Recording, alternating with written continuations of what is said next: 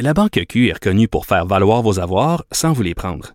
Mais quand vous pensez à votre premier compte bancaire, tu sais, dans le temps à l'école, vous faisiez vos dépôts avec vos scènes dans la petite enveloppe. Hmm, C'était bien beau.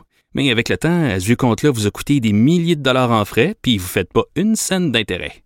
Avec la Banque Q, vous obtenez des intérêts élevés et aucun frais sur vos services bancaires courants. Autrement dit, ça fait pas mal plus de scènes dans votre enveloppe, ça. Banque Q. Faites valoir vos avoirs. Visitez banqueq.ca pour en savoir plus. Pendant que votre attention est centrée sur cette voix qui vous parle ici, ou encore là, tout près ici, très loin là-bas, ou même très, très loin. Celle de Desjardins Entreprises est centrée sur plus de 400 000 entreprises partout autour de vous. Depuis plus de 120 ans, nos équipes dédiées accompagnent les entrepreneurs d'ici à chaque étape pour qu'ils puissent rester centrés sur ce qui compte, la croissance de leur entreprise. Sophie Durocher. Une femme distinguée qui distingue le vrai du faux. Vous écoutez Sophie Durocher. Encore une fois, une tuerie, encore une fois dans une école, encore une fois aux États-Unis. Euh, bilan provisoire, 21 morts. C'est bien sûr de ça que va nous parler en premier Karine Gagnon, qui est euh, chroniqueuse politique au Journal de Montréal, Journal de Québec euh, et directrice adjointe de l'information au Journal de Québec. Karine, bonjour. Bonjour, Sophie. Sandy Hook, Columbine, euh, c'est, c'est devenu comme une routine. C'est comme le jour de la marmotte. Euh, est-ce qu'on est en train de devenir blasé, entre guillemets, vraiment entre gros guillemets, face aux tueries de masse aux États-Unis, Karine? Ben, c'est que l'effet qu'il y en ait autant, ça finit, je trouve, par banaliser un peu. Là. C'est sûr qu'on trouve ça épouvantable, puis c'est unanime, là, on condamne ça et tout, mais on dirait qu'à force d'en voir, on, on, devient un peu un peu désensibilisé, j'ai l'impression. Tu sais, euh, mm. je disais, euh, il y a une, victime de la tuerie de Polytechnique qui disait qu'on devrait documenter le nombre de morts. Puis c'est vrai que, sais, si on était plus conscient de, de, de l'impact de ça, euh, de toutes ces tueries-là, admettons pour les dernières années, là, à quel point il y a eu des décès, je pense que que ce serait, ça pourrait être une bonne idée. sais surtout qu'aux États-Unis, on dit qu'il va y avoir un jugement qui va invalider euh, les dispositions actuelles là, qui euh, qui empêchent en fait et qui limitent le droit de porter une arme à feu en dehors du domicile à des gens là, qui ont un permis, qui ont une raison valable euh, d'en avoir une. là, ça, ça viendrait tout recadrer partout aux États-Unis. Alors tu te dis, euh, ben, alors que euh, ça semble vraiment pas être sous contrôle, qu'il y a une problématique visiblement euh, épouvantable avec ça, avec toutes les tueries qu'on voit dans les écoles, dans les lieux publics, je vois pas comment ça, comment la situation va s'améliorer. Ouais. Ce qui est inquiétant, je trouve, c'est que quand tu parles à des Américains, quand tu parles à des gens qui vivent là, c'est que le le fusil fait partie de leur identité. C'est toi, mettons, je te parle, Karine Gagnon, tu vas me dire, bon, ben moi, j'ai un appartement dans tel quartier à Québec, euh, j'ai un chien, deux chats, une auto. Euh, c'est comme ça que tu vas te décrire. Aux États-Unis, c'est j'ai un appartement au Texas, j'ai une voiture, j'ai deux chiens, puis j'ai huit armes à feu. Ça fait partie de leur identité, ça fait partie de leur de leur de leurs possessions les plus précieuses. C'est c'est vraiment c'est rentré dans leur ADN, c'est inscrit dans les fibres de leur peau. Et quand je vois une tuerie comme ça, je me dis, ben, c'est, c'est quasiment, c'est trop tard. C'est trop tard pour, pour réagir. Qu'est-ce que tu vas faire? Tu vas rentrer chez les gens puis tu vas leur enlever leurs armes à feu. Ça arrivera jamais. Donc, je pense qu'il va juste continuer à y avoir des tueries. Il y a rien qui leur fait comprendre. Non, c'est ça. C'est un peu comme dans leur constitution euh, du pays, puis ils voient ça comme un droit. Euh, étrangement. Puis euh, c'est une industrie florissante aussi. Euh, tu sais, quand on dit qu'une des solutions qu'on pense amener, c'est d'armer les profs. oui, oui, c'est ça. pas là. C'est assez extrême, là, tu sais, vu de, nos yeux à nous, là, les enseignants armés pour essayer de contrer des tueries, il me semble que ça n'a aucun bon sens. Mais on est rendu là. Alors, as, probablement raison, c'est difficile de retourner en arrière, là, mais bon, jusqu'où ils vont se rendre, euh, on dirait que ça, ça, non plus, ça porte pas. Là, la multiplication des tueries, euh, des enfants décédés dans ces tueries-là et tout, il euh, n'y a rien qui bouge. Alors, est-ce que, alors qu'on voit qu'il y a quand même un courant assez fort à droite aux États-Unis depuis quelques années, est-ce qu'on va vraiment arriver à à, renverser la vapeur là-dessus? J'en doute fortement, je suis comme toi. Hmm. Écoute, tu te rappelles quand il y avait eu euh, l'attentat terroriste islamique au Bataclan? Euh, qui a fait euh, bon cette journée-là en, novembre 2015 il y a eu aussi des morts aux terrasses des cafés au stade de France. Bref 90 morts cette cette journée-là. Et au Bataclan sur scène il y avait le groupe Eagles of Death Metal et le chanteur du groupe. Donc c'est un groupe américain euh, qui avait été donc euh, présent euh, pour la tuerie, avait dit ben si ça s'était produit aux États-Unis, ben moi j'aurais eu un gun, puis tous les gens dans mon dans mon groupe musical auraient eu des fusils, puis tous les gens dans la salle auraient eu des fusils. Donc, ce serait, ça se serait terminé différemment. Son premier réflexe, lui, il, il, il, est présent à un attentat qui fait 90 morts. Puis la seule chose qu'il dit, c'est ce serait tellement mieux si tout le monde avait eu un fusil. Il, ne, il ne comprenait pas à quel point, ben, c'est, c'est pas un Bataclan qu'il y aurait eu aux États-Unis, c'est deux, puis trois, puis dix, puis 24 Bataclan.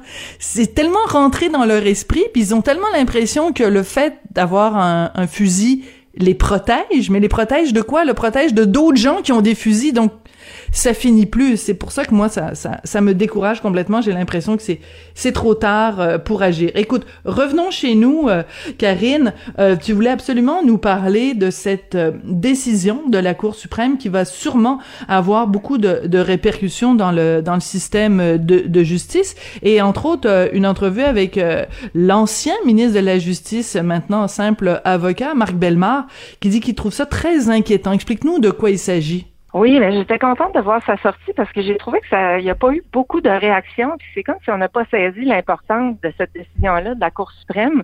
En fait, c'est que dans le code criminel canadien, il y a un article, l'article 33.1, qui fait en sorte que, qui faisait en sorte que euh, on pouvait déclarer coupable un individu qui est accusé d'un crime violent s'il était dans un état d'automatisme, ça, ça veut dire un état d'intoxication, soit qu'il avait consommé de l'alcool ou euh, des drogues, euh, au point tel que ça, ça faisait en sorte qu'il perdait contact avec la réalité. Sauf que la Cour suprême a statué le 13 mai que cet article-là était inconstitutionnel il a demandé euh, au Parlement finalement euh, canadien de d'adopter des nouvelles dispositions dans la loi qui euh, qui ferait en sorte qu'on pourrait à nouveau tenir responsable des accusés là, qui seraient fortement ou extrêmement intoxiqués là, et qui commettent des crimes violents. là, ça a fait en sorte, c'est quand même très grave, je trouve, parce qu'il y, a, y a des gens là qui vont avoir un nouveau procès, qui ont commis des crimes très violents, dont un qui a tué son père, un autre qui a attaqué sa mère en état d'intoxication là, l'effet de drogue, euh, d'alcool. Et puis, euh, dans la cause précise où l'article a été euh, déclaré inconstitutionnel, imagine-toi, c'est une professeure d'université. Il y a un ancien étudiant qui est entré euh, dans sa maison hmm. et qui l'a attaqué à coups de balai, cassé ses mains. On voyait là dans les médias anglophones, ah. ça s'est passé en Alberta, là, des photos de ses mains cassées, là, très Alors, cette femme-là, elle a vécu un traumatisme épouvantable. Ça fait quatre ans de ça pour arriver aujourd'hui à ce que l'individu en question soit libre comme l'air euh, et plus aucune accusation. Et euh, je trouve ça épouvantable. Puis, tu sais, j'ai beaucoup entendu l'argument euh, depuis que c'est sorti cette décision-là. ouais, mais c'est quelque chose qui est utilisé rarement. OK, ben c'est utilisé rarement, mais pour moi, un cas l'accusé Exactement. mentir avec rien, ben c'est un cas de trop. C'est épouvantable. Imagine les effets pour les victimes. On sait là, à quel point c'est difficile hein, de passer à travers le, processus judiciaire. Et puis là, tu te retrouves, euh, ah, tu dois tellement avoir l'impression d'avoir fait rire de toi, puis euh, de te sentir humilié ah oui, non, non, c'est absolument euh, épouvantable. Et on va se le dire, moi je l'aime, maître Marc Bellemare. Euh, je suis pas nécessairement d'accord avec toutes ses sorties, mais euh, on se rappelle aussi dans quelles dans quelles circonstances euh, il a il a il a quitté la politique. Hein. Il était ministre de la Justice, il était là pour une raison en particulier, puis il s'est fait un petit peu avoir par le gouvernement qui l'avait nommé là. Mais je trouve que c'est quelqu'un, c'est c'est un peu le, le, le cliché peut-être, mais c'est quelqu'un qui défend vraiment euh, la veuve et l'orphelin avec beaucoup de GBS, là, beaucoup de, de gros ponçants. Donc, euh, je trouvais que c'était important de, parler de ce sujet-là. Et quand on parle du système de justice, il y a aussi cette sortie quand même exceptionnelle. C'est rare que ça arrive. Un juge en chef qui vraiment fait une sortie publique, une sortie médiatique. C'était à la une, Journal de Montréal, Journal de Québec, au cours des, des derniers jours, et qui prédit rien de moins qu'une catastrophe et une rupture de service parce qu'il y a vraiment une pénurie de euh, main-d'œuvre, une pénurie de personnel dans le système de justice. Euh, c'est venu t'interpeller, ça aussi, Karine? Oui, absolument, parce que, comme tu le dis, c'est très rare qu'il va faire une sortie le juge en chef, euh, tu sais, c'est des gens qui sont euh, réservés de par leur profession. Euh, tu sais, on disait la semaine passée, on en jasait, là, que les délais peuvent atteindre près de six ans, entre autres à la Cour des petites créances. Les procès doivent être remis, doivent être reportés. dans certains cas, les accusés sont, sont encore une fois complètement blanchis, bon, s'en sortent indemnes parce qu'il y a pas, il y a trop de délais. Euh, il n'y a pas le personnel donc pour euh, faire cheminer les dossiers euh, et ça c'est nécessaire là, pour que les procès fonctionnent. Lui, le juge en chef dit carrément, ça fait deux ans que j'interpelle le gouvernement là-dessus. Incroyable. Ça fait deux ans que je demande qu'on apporte des solutions parce que vraiment il y a un problème majeur. Euh, notamment pour recruter des greffiers, des greffières. on dit que le salaire maximum là, est de 45 000 par année. Euh, puis ils peuvent être payés 20, puis moi j'ai entendu 30 000 euh, de plus dans le privé, au fédéral. Donc, tu sais, on peut pas leur en vouloir là d'aller voir non, c'est sûr. sûr là. on dit euh, à Montréal là, avec un salaire de 45 000 pour une, greffière là, euh, tu peux même pas te payer un loyer là. C'est que, évidemment que ça fonctionne pas. Mais c'est comme si là, on laisse aller une situation, au lieu d'avoir fait en sorte que les salaires augmentent peu à peu, là, ça, c'est une mauvaise gestion. Hein. Là, tu te retrouves après des années, là, le salaire n'a pas bougé pendant trop d'années, puis là, tu n'es plus capable de combler le, le, manque parce que là, ça implique un investissement qui est trop important. Quelle mauvaise gestion. Puis lui vient dire aussi, euh, puis bon, ses prédécesseurs, que euh, là, ça, c'est intenable, c'est une catastrophe parce que si on, ne pallie pas à cette euh, à cette pénurie de main-d'œuvre-là, ben là, les délais ne font que s'allonger c'est les citoyens là, qui auront plus accès à la justice. Alors, c'est très, très, très préoccupant. Puis, ils disent aussi les solutions qui ont été amenées jusqu'à présent par le gouvernement, ben, ça fonctionne juste pas. tu sais, on disait la semaine passée, euh, le, ministre qui le ministre de la Justice du Québec, Simon Jolin Barrette, qui disait ben on regarde là, pour essayer de faire travailler les juges les soirs, les fins de semaine. Ben oui. Parce que tu n'auras pas plus de personnel, Tu n'auras pas plus de personnel qui travaille avec eux, sont absolument essentiels au bon fonctionnement de la justice. Là. Que, ils sont plus capables de les garder, puis les gens qui restent, ben, sont pas valorisés non plus, fait qu'ils finissent par partir. Puis, tu sais, c'est des gens qui ont quand même une expertise, euh, qui ont une bonne formation. Euh, donc là, c'est sûr que tu n'es plus capable de les attirer. C'est un peu l'ADN hein, du système de justice.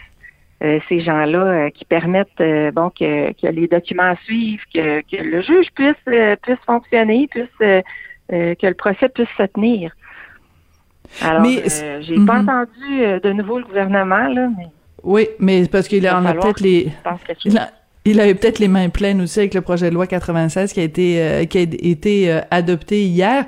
Mais euh, quand j'ai vu cette sortie-là, parce que bon, on le disait, un juge en chef qui fait une sortie, c'est vraiment parce que il est à bout là. C'est pas c'est pas des, ah des, des bibites à Kodak ces gens-là. -là, c'est pas quelqu'un qui passe son temps à courir après les caméras pour pour pour faire des selfies. Là, c'est s'il fait une sortie, c'est que vraiment l'heure est grave. Et je me disais, ben écoute, c'est c'est il y a quelque chose qui ne qui ne qui ne fonctionne pas, qui tourne pas rond parce que c'est quand même des piliers. Quand tu dis bon, le système de santé, il y a énormément de problèmes euh, structurels. Euh, le dans le système scolaire, il y a énormément de problèmes structurels. Dans le système de justice, c'est quand même trois piliers de d'une société. Puis là, on se dit ben il y a quelque chose qui a qui a pas euh, il y a quelque chose quelque part dans le, le- l'organigramme gouvernemental qui a pas qui a pas évolué, qui est pas arrivé au, au, au 21e siècle. C'est quand tu regardes des organigrammes de chacun de ces de ces ministères-là, tu vois beaucoup de tu sais de ministres, de sous-ministres, de sous-ministres adjoints, de directeurs de ci, de sous-directeurs de cela. Tu sais, c'est des organigrammes à pu finir. Puis tu dis, ben comment ça se fait que tout ce monde-là Comment ça se fait qu'il y a autant de fonctionnaires qui travaillent dans ces ministères-là pour, euh, pour un service, pour un, un appareil gouvernemental qui fonctionne si mal? Comment ça se fait qu'il y a autant de gens et que ce soit aussi mal géré? Ben aussi, tu sais, il y a des, euh, des euh, directions qui sont données par par les politiciens. C'est le politique qui veut. Hein. Quand quand le politique veut régler quelque chose, laisse-moi te dire que ça fonctionne dans l'administration. Mais si on leur donne pas les moyens, si on met pas la pression, si on met pas la priorité sur ces dossiers-là, puis qu'on fait de la gestion à courte vue parce que euh, l'objectif c'est avant tout d'être réélu avec la plus forte majorité possible, plutôt que de régler vraiment les problèmes, d'avoir une vision c'est ça notre, notre principal problème. Je pense qu'il n'y a plus de vision. On, on fait de la, de la gestion à court terme, puis tu sais, les salaires qui n'ont pas suivi, ça en est un bon exemple. là. Alors, c'est ce qu'on voit un peu partout. Là. On n'a pas de, de plan euh, à plus longue échéance parce que ça, c'est pas payant politiquement. tu sais, Ça, ça Mm. fait mal. Fait qu'on se dit, euh, bon, euh, ce qui paraît le plus, là, puis ça, ça, on le fait ressortir, on, on s'en vante. mais tu sais, les, les véritables enjeux, je suis pas certaine qu'on on s'y intéresse tout le temps. Là. Alors Attends. là, euh, Ils sont- on va parler de hockey, ben, par ça contre. hein. Oui, c'est ça. Mais le Ah, hockey, ben, par oui, contre, là, ah, ça, aller, là. euh, oui. Ah oui, ça, là, ça, ça va être... On va aller ouais, rencontrer Gary Bettman puis jeter de Ouais. la poudre aux yeux là, parce qu'il se passera visiblement rien là-dedans. Mais ça, ça, on fait la manchette avec ça, on s'en vante. Ah, c'est frustrant. c'est frustrant. Puis, tu sais, euh, on peut tous être concernés par cette situation-là de la crise de la justice parce que on peut tous avoir besoin hein, de, de de s'y rendre, d'y avoir recours, puis de, de, de savoir que on pourrait ne pas y avoir accès. Écoute, c'est, je pense que c'est une base de notre société démocratique. Alors, euh, le juge en chef euh, a bien raison là, quand il dit que c'est une situation absolument catastrophique. Espérons seulement qu'il sera entendu. Karine, merci beaucoup de nous avoir euh, parlé euh, aujourd'hui, comme tu le fais euh, chaque semaine. Je rappelle que tu es chroniqueuse politique au Journal de Montréal, Journal de Québec, aussi directrice adjointe de l'information au Journal de Québec. Merci beaucoup, Karine. À très bientôt. Merci, à bientôt.